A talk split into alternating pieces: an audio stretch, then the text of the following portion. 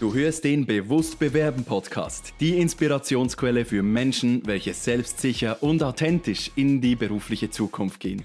Mein Name ist Dimitri Latt und ich freue mich darauf, mit dir gemeinsam durch neue Perspektiven, innovative Ansätze und klare Anleitungen das Bewusstsein zu schaffen, damit du deine Zukunft selbst in die Hand nehmen kannst. Ich freue mich heute extrem, denn ich darf dir einen weiteren Gast vorstellen. In der Zeit, in der ich mich sehr stark damit beschäftigt habe, was Menschen brauchen, die zurzeit in der Stellensuche sind, durfte ich auch Maria kennenlernen. Als Selbstständige hat sie damals noch eine Festanstellung gesucht und so bin ich mit ihr via LinkedIn in Kontakt getreten. Sehr schnell habe ich gemerkt, dass sie eine sehr spezielle Persönlichkeit ist, von der auch du etwas lernen kannst. Denn sie hat es geschafft, als Sekretärin in einer Firma zu starten und 20 Jahre später im C-Level die Firma wieder zu verlassen. Sie hat nicht eine großartige Leadership-Laufbahn ähm, hingelegt im schulischen Sinne, sondern sie ist eine Praktikerin, die wirklich zeigt, dass es möglich ist, wenn man nur an etwas glaubt, wenn man auch den Mut hat, es durchzuziehen und für seine Meinung einzustehen. Sie hat mir auch erzählt, dass es für sie in der Zeit der Führungsetage sehr wichtig war, dass sie die Menschen lieben konnte, die sie führen musste. Also ihre Aussage war, du musst die Menschen lieben, damit du sie führen kannst. Und weil du jetzt in der Zeit der Stellensuche dich selbst führen musst, habe ich das als Impuls genommen, um mit ihr jetzt in diese Videokonferenz zu kommen. Ich freue mich sehr, dir Maria Vitici vorzustellen und bin sehr gespannt auf all die Impulse, welche hier entstehen dürfen. Hallo Maria. Hallo, ich freue mich sehr. auch sehr. Danke vielmals für die Möglichkeit. Sehr gerne, sehr gerne. Du hast, äh, du hast wirklich diese, diese Karriere hingelegt. Du hast mir vorhin auch erzählt, dass einmal im Vorstellungsgespräch das, was du gemacht hast, als Tellerwäscher-Karriere hingestellt wurde. Und äh, ja, das für dich nicht wirklich rund war, diese Aussage. Wie würdest du selbst deinen Karrieregang, deine, ja, ich sag mal, deine Geschichte beschreiben? Ja, äh, ich habe zu meinen Söhnen gesagt, hey, geht studieren, macht's nicht wie ich. Und trotzdem war es sehr spannend in den vielen Jahren, ähm, immer wieder aufsteigen zu können. Es war vielleicht, vielleicht nicht der einfachste Weg, aber ähm, ich habe es einfach gemacht. Und äh, wenn, man, wenn man Freude an der Arbeit hat, dann entstehen auch die Möglichkeiten, dass man so etwas machen kann. Und man muss sagen, man muss aber auch jemanden haben, der an dich glaubt. Und ich hatte das und ich habe mich hochgearbeitet und erst dann auf C-Level äh, drei Jahre eine Ausbildung gemacht. Ähm, ja, vielleicht hatte ich auch einfach Glück, aber ich, ich habe immer an mich geglaubt und ich äh, denke, das ist ganz wichtig, dass man sich selber und nicht nur die Menschen liebt, sondern auch sich selber. Sehr schön, ja. Du hast gerade deine, deine dreijährige Ausbildung angesprochen, die du dann trotzdem gemacht hast, ja. nämlich zur Führungsfachfrau. Mhm. Was war in diesen drei Jahren für dich so das, das Hauptlearning? Was konntest du aus diesen drei Jahren für dich noch mitnehmen, was du vorhin noch nicht wusstest oder kanntest? Also ich, äh, das, die Führungsfachfrau besteht aus zwei Teilen. Den sogenannten Leadership-Ausbildung, äh, die immer moderner wird. Damals war sie noch relativ im Frühstadium. Und das Management. Management war für mich kein Problem, denn als Geschäftsführer kannte ich schon viele Abteilungen. Aber im Leadership habe ich gelernt, mich mit mir selber auseinanderzusetzen. Also du beginnst ja zuerst mit der Selbstkenntnis, bevor du dann in die Teamführung gehst. Und Selbstkenntnis, wir haben immer gesagt im Kurs, wir machen Seelenstrip. Es ist ein bisschen so, aber du lernst dich selber extrem gut kennen. Und ich glaube, jeder, der ähm, etwas erreichen will im Leben, muss sich selber kennen, seine Grenzen, was will ich, woran kann ich an mir selber noch arbeiten. Also es ist ja vor allem so, wenn man im C-Level-Bereich tätig ist, ist man ein Vorbild. Und das muss man leben. Und das Vor, diese Vorbildfunktion, die vergessen viele. aber die ist sehr, sehr wichtig. Und damit ich ein Vorbild sein kann, muss ich zuerst an mir selber arbeiten. Und das war hart, aber ich habe in dieser Zeit extrem viel gelernt und extrem viel daraus rausgezogen. Und auch eben, dass man äh, Menschen mögen muss, wenn man führen will. Und dazu stehe ich und für mich als Person, ich habe mir immer gesagt, bei mir muss der Mensch im Vordergrund stehen. Der Mensch muss im Vordergrund stehen und jetzt hast du gerade erzählt, dass in der Ausbildung vor allem auch du im Zentrum gestanden ja. bist. Mhm.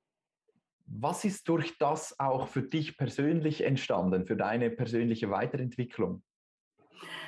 Also wenn man ähm, ein Fremdbild ähm, präsentiert bekommt und man einmal feststellt, wie wirke ich auf den anderen, dann ist das eine recht harte Erfahrung, weil es ist nie so, wie du dich selber siehst.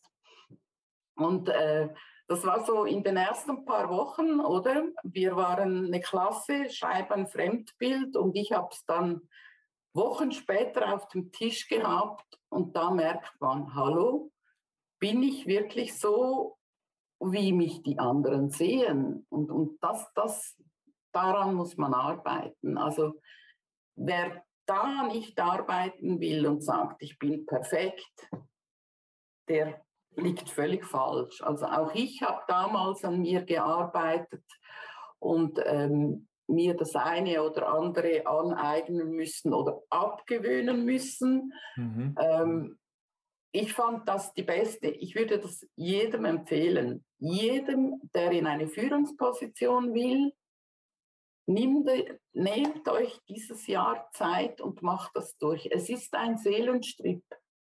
Es ist ein Seelenstrip, aber es mhm. tut unheimlich gut. Dieser Seelenstrip, das hört sich irgendwie äh, anstrengend an. Hast ja, du da vielleicht eine Geschichte dazu? Also es geht ja darum, dass du mal der Realität ins Auge blickst und dir wirklich ja. auch Gedanken darüber machst, ähm, wer bin ich, was kann ich, wohin gehe ich. Ja, das sind genau. ja auch diese drei Punkte, in der ich, in, auf die ich immer wieder eingehe. Und vielleicht kannst du einfach aus deiner Erfahrung ein bisschen berichten, was hat dich dazu gebracht, für dich diese Punkte zu finden? Ja, ich war, ich war dann halt in einer Situation mit einem Job, den ähm, ich so eigentlich plötzlich auf dem Tisch hatte und man mich dann plötzlich zum Geschäftsführer befördert hat. Und dann war für mich weil ich halt auch sehr ehrgeizig bin. Wie mache ich das richtig? Wie, ähm, wie verhalte ich mich nebst dem Operativen, dass man ja alles lernen kann? Arbeit macht mir keine Angst. Und, und das, das darf man auch nicht. Man darf nicht vor der Arbeit Angst haben, weil man ja immer dazu lernt. Aber für mich war auch wichtig, dass, dass ich auch authentisch durchkomme als Chef und als Chef wahrgenommen werde. Wenn du als Schaf plötzlich den Hund wirst, der Führer, dann bist du einfach kein Schaf mehr, oder? Und du musst dich damit auseinandersetzen. Und mir war immer wichtig, auch die Vorbildfunktion wahrzunehmen. Also ich kann nicht von meinen Mitarbeitern erwarten, dass sie freundlich und nicht rumschreien sind und nicht rumschreien, wenn ich das selber auch nicht mache, oder? Und äh, ich denke schon, dass es wichtig ist, dass man an sich selber auch zuerst arbeitet. Sehr spannend, ja. An sich selbst zuerst arbeiten, das gibt dir ja auch eine Grundlage. Ähm, ja. diese, diese Grundlage, die hilft dir ja nicht nur einfach im Karrierebereich weiter, sondern das ist auch in den persönlichen Beziehungen spürbar, vielleicht im finanziellen Aspekt, dass du da vielleicht auch eine eine Lernkurve oder eine Steigerung hast, dann geht es in, in die Gesundheit auch rein, dass man sich nicht mehr so viele Sorgen oder Zweifel macht, sondern dass man wirklich auch anders ins Leben gehen kann. Und auch wenn du eine positive Denkerin bist, warst du jetzt auch in der Situation, wo du während der Zeit von Corona, während dem Lockdown in, auf, auf Arbeitssuche warst. Du hast eine, eine Selbstständigkeit daneben laufen gehabt warst aber trotzdem auch aktiv auf der Stellensuche. Mhm. Und in der Zeit der Stellensuche sage ich auch immer wieder, dass es sehr wichtig ist, sich selbst zu führen. Was hat dir dein Rüstzeug aus der, aus der Leadership-Ausbildung dabei gebracht, dich selbst auch durch diese Zeit zu führen? Wie hat sich das gezeigt? Also was ich gemacht habe, ist nebst die erste Zeit, die man auch ein bisschen genießt, oder? Und sagt, okay, äh, vielleicht mal nicht mehr den 150-Prozent-Job, äh, ist es, sich mal auch hinzusetzen und zu sagen, was ist mir wichtig, was will ich. Vielleicht so eine Pro-Kontra-Liste, die man in allen Bereichen im Leben machen kann, oder? Ähm, und das habe ich gemacht. Was kann ich? Wohin will ich? Ähm, was ist für mich wichtig? Welche Sicherheiten brauche ich aus, aus dem Ganzen drum, oder? Und da habe ich schon definiert, das ist mir wichtig, das ist mir weniger wichtig. Aber auch so Negativpunkte, das will ich nicht mehr oder das, das muss jetzt nicht mehr sein. Gut, ich bin jetzt auch schon älter und nicht jung. Ähm, und ähm, das ist, war mir wichtig, weil dann hatte ich den Standpunkt, wo stehe ich. Und vor allem muss man sich auch merken, was kann ich gut? Ich kann sehr vieles gut. Und, und, und das hat mir geholfen. Nebst dem, dass es sicher auch schwierig war, auch ich hatte schlechte Tage, aber ich habe mir auch immer wieder gesagt, es ist halt einfach, es war eine spezielle Situation mit dem Corona, aber und ich habe mir oft gedacht, du bist gesund, sei froh in dieser Zeit. Und, aber man, die Selbstmotivation, die muss man wirklich finden. Und immer wieder habe ich mir auch gesagt, ich habe so vieles erreicht, ich habe so vieles gemacht, ich bin etwas wert. Und das hat mir geholfen, auch durch die Zeit hindurch. Einfach zu, zu wissen, wohin ich will und was ich will. Und ich habe wirklich sehr selektiv Bewerbungen geschrieben, weil ich gesagt habe, ich gehe nicht in einen Job, den ich nicht machen will. Sehr schön. Du hast, du hast auch gesagt, so, man soll sich mit sich selbst beschäftigen. Auch schon in der Leadership-Ausbildung hast du das gemacht. Und jetzt während der Stellensuche hast du nochmals diese Tools hervorgenommen, eine Pro-Kontra-Liste gemacht, ähm, ja, diese, diese Stärken und Schwächen von dir mal auch aufgeschrieben, zum, um sich dem noch bewusst zu werden. Und was meine Beobachtung ist, ist, dass sehr viele Menschen sich noch nie groß wirklich damit beschäftigt haben, ähm, ja, wie, wer sie wirklich sind. Also diesen mhm. Seelenstriptease, den du vorhin erwähnt hast, der fehlt bei vielen Menschen noch. Und dementsprechend ist genau diese Erfahrung, die du auch erzählt hast mit dem Fremdbild, das völlig anders wirkt als das, was ich von mir selbst denke, dass da noch also eine, eine Spalte ist von, bei den Menschen, die auf Stellensuche sind, dass sie wie nicht sagen, dass sie wirklich sagen können, hey, das ist meine Stärke, das ist meine Schwäche, das kann ich und dorthin gehe ich, sondern dass sie da irgendwie im Stillstand sind und das nicht für sich äh, schaffen können.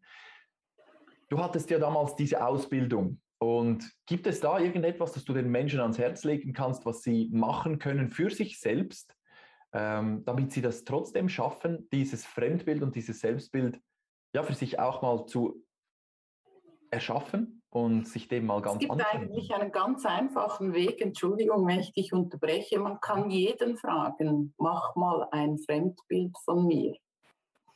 Also vielleicht nicht gerade der Sohn, die Tochter oder der Ehemann, aber ähm, man kann jeden fragen und viele werden staunen, was da steht, weil sie das gar nicht wahrnehmen.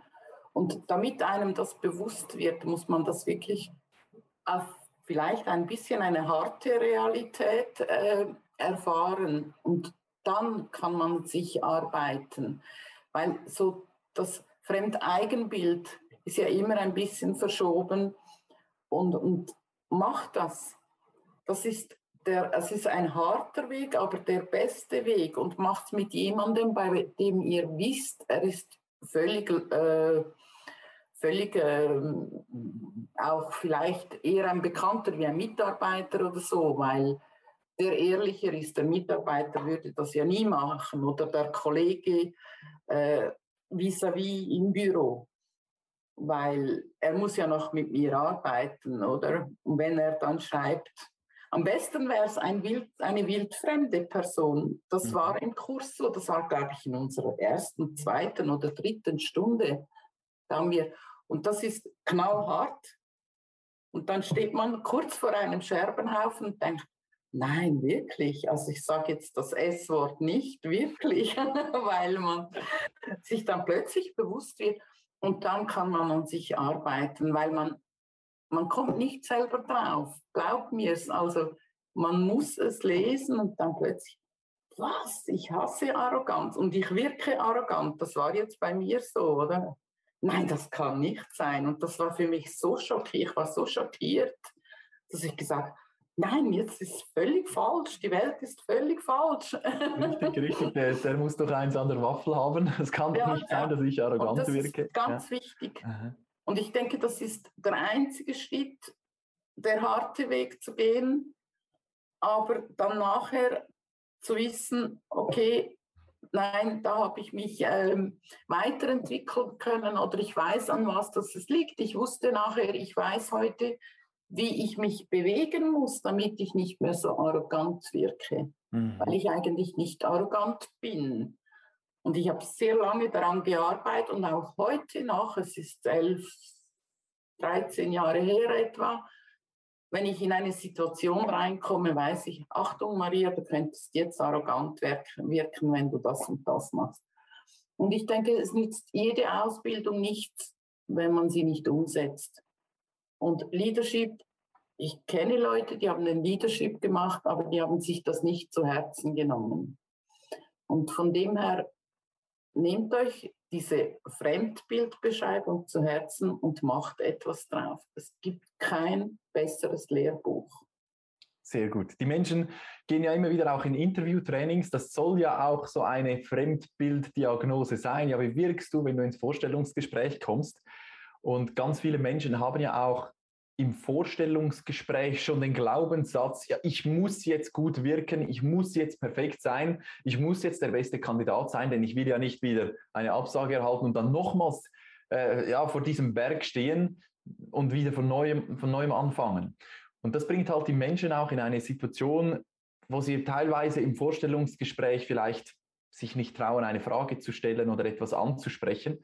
Ähm, du hast auch Menschen rekrutiert Du hast für, dir, für dein Team immer wieder neue Mitglieder auch gesucht. Mhm. Und ich denke, in 20, 25 Jahren, äh, ja, wo du, du, wirklich auch diese, diese Rekrutierungen gemacht hast, hast du vielleicht eine, eine Geschichte, bei der ein Mensch dir gegenüber gesessen hat und du richtig gemerkt hast, so, das ist diese Person, die ich brauche. Was hatte dieser Mensch und was hat dieses Gefühl bei dir ausgelöst? Fällt dir da jemand ein? Ja, da fallen mir ein paar ein. Also äh, es gibt so Vorstellungsgespräche, wo es wirklich gerade von Anfang an stimmt, wie du sagst, das Klick und dann weißt du, hey, diese Person, die höre ich mir jetzt an, weil schon das Zwischenmenschliche stimmt. Und ähm, wenn dann das Gespräch noch gut läuft und du merkst, da fließt, da fließt, oder ähm, dann ich habe nie jemanden am Tisch eingestellt. Ich habe immer einmal drüber geschlafen, aber ich wusste in der Sekunde, das ist meine Frau, Marketing oder was es auch immer war. Und in der ganzen Zeit, in der ich rekrutiert habe, ich habe dir das auch schon gesagt, war mir immer wichtig, dass jemand authentisch ist. Also gebt euch so, wie ihr seid. Also es nützt nichts, wenn man etwas vorspielt. Also der erfahrene Recruiter merkt das ähm, oder die Personalleiterin, die nebendran sitzt. Seid wirklich, wie ihr seid. Und, und gebt euch so, wie es dann nachher auch ist, weil ich habe dann auch immer so, so das Künstliche dann denkt man, äh, ist da irgendetwas? Es entstehen ähm, Fragen und dann kommt es nicht drüber. Wenn jemand reinkommt, natürlich ist, er darf nervös sein. Okay, ich bin, ich bin auch noch nervös bei Vorstellungsgesprächen, also das macht, glaube ich, niemand äh, hyper gerne.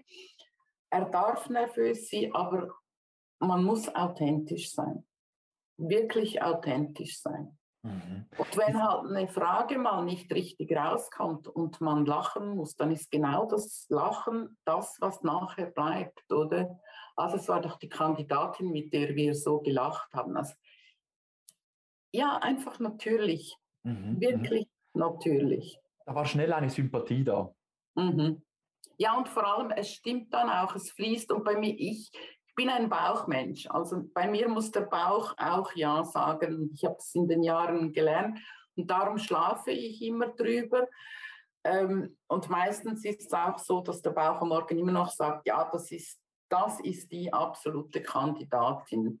Mhm. Und glaub mir, alle, die, bei denen es wirklich schon von Anfang an stimmt und es fließt und das Gespräch ist gut und ich merke, der Mensch ist genauso, wie er vorne dran sitzt, das waren immer meine besten Mitarbeiter.